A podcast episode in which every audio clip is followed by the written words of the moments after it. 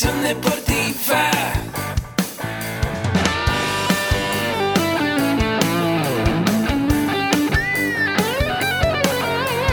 Yo soy Ahmed. Somos guerreros. Hola, bienvenido a la Asociación Mexicana de Educación Deportiva. Soy el doctor David Lezama, presidente de AMED, y es para mí un gusto darte la bienvenida a estos podcasts. Este programa está diseñado para compartir contigo conocimientos de los temas que nos apasionan a todos los que amamos el físico-constructivismo y el fitness y queremos mantener un estilo de vida saludable. Hablaremos entonces de entrenamiento, de nutrición, de suplementación, de farmacología y de un tema que cada vez toma más importancia, el marketing deportivo digital. Tendremos como invitados una gran variedad de opiniones y profesiones, entrenadores, nutriólogos, profesores de AMED, químicos farmacobiólogos, médicos, preparadores físicos y desde luego deportistas. Sus historias, consejos y testimonios te ayudarán a aumentar tus conocimientos y desde luego también tu número de entrenos de clientes, haciendo más exitosa y profesional tu profesión de entrenamiento deportivo.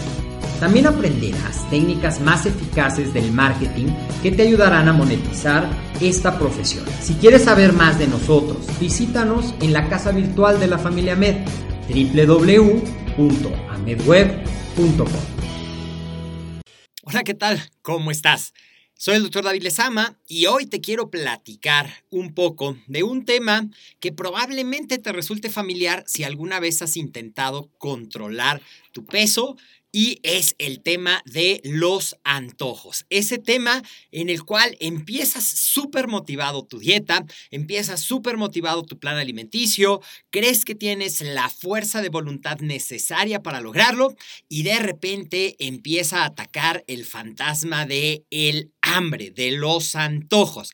Bueno, pues en esta pequeña cápsula te quiero platicar acerca de cómo identificar y darte algunos tips de cuándo es realmente hambre y cuándo es un antojo y cuándo está ligado a una emoción y cómo poder identificarlos. Entonces, ¿alguna vez a lo mejor te ha pasado que te da un antojo irresistible de algo salado o de algo ácido o de repente a lo mejor la manzana no es tu fruta favorita y de repente tienes como muchas ganas de comer una manzana? O lo mismo te puede pasar con un plátano, con un jitomate, con alimentos que normalmente tu cuerpo no te pide, pero de repente sí.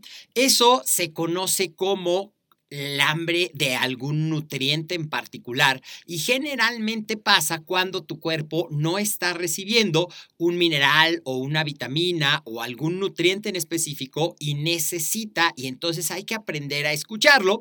Y una de las mejores maneras de evitar este tipo de hambre que podemos confundir y acabar comiéndonos un pastel porque queríamos algo dulce es darle variedad a tu dieta, incluir, recuerda siempre te he dicho, frutas y verduras de todos los colores, experimenta con sabores para que así tengas eso.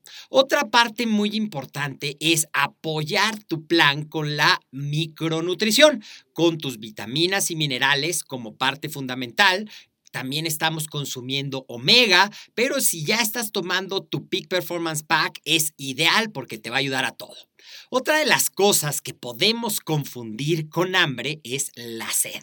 Y a lo mejor yo, si no tengo identificado que tengo sed, puedo pensar que tengo hambre. Así es que un tip muy fácil, la próxima vez que te dé mucha sed, digo que sientas que tienes hambre, primero toma agua, espera 10 minutos y ve si el hambre ha pasado.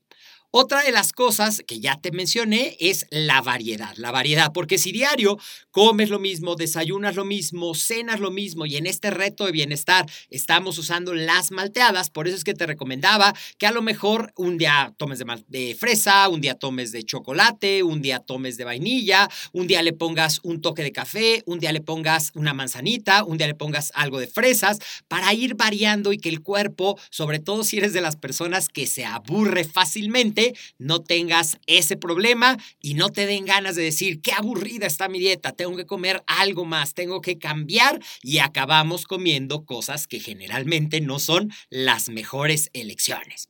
Otra de las cosas, y esto pasa muy frecuentemente cuando vas a hacer ejercicio sin desayunar o cuando hiciste mucho ejercicio y después de hacer el ejercicio pasa mucho tiempo para darle nuevamente comida a tu cuerpo y además estás con cierta restricción, es que vas a querer comer algo dulce o vas a querer comer y vas a tener tanta hambre que vas a acabar comiendo, comiendo, comiendo, comiendo demasiado rápido sin poner atención y cuando te des cuenta ya comiste más de lo que debías y entonces empiezas a sentirte culpable porque te castigas diciendo que no tienes fuerza de voluntad, porque hiciste eso y eso lleva a que el cuerpo se estrese y genera más hormonas de estrés y adivina qué. Te va a dar más hambre y vas a acabar comiendo más. Finalmente, el hambre emocional, esa que nosotros a veces confundes con hambre cuando en realidad es un antojo. ¿Te ha pasado que dices, tengo hambre y alguien te dice, mira, tengo esta ensalada? No, no, no, de eso no tengo hambre. Tengo hambre de un chocolate o tengo hambre de un... Ese es un antojo.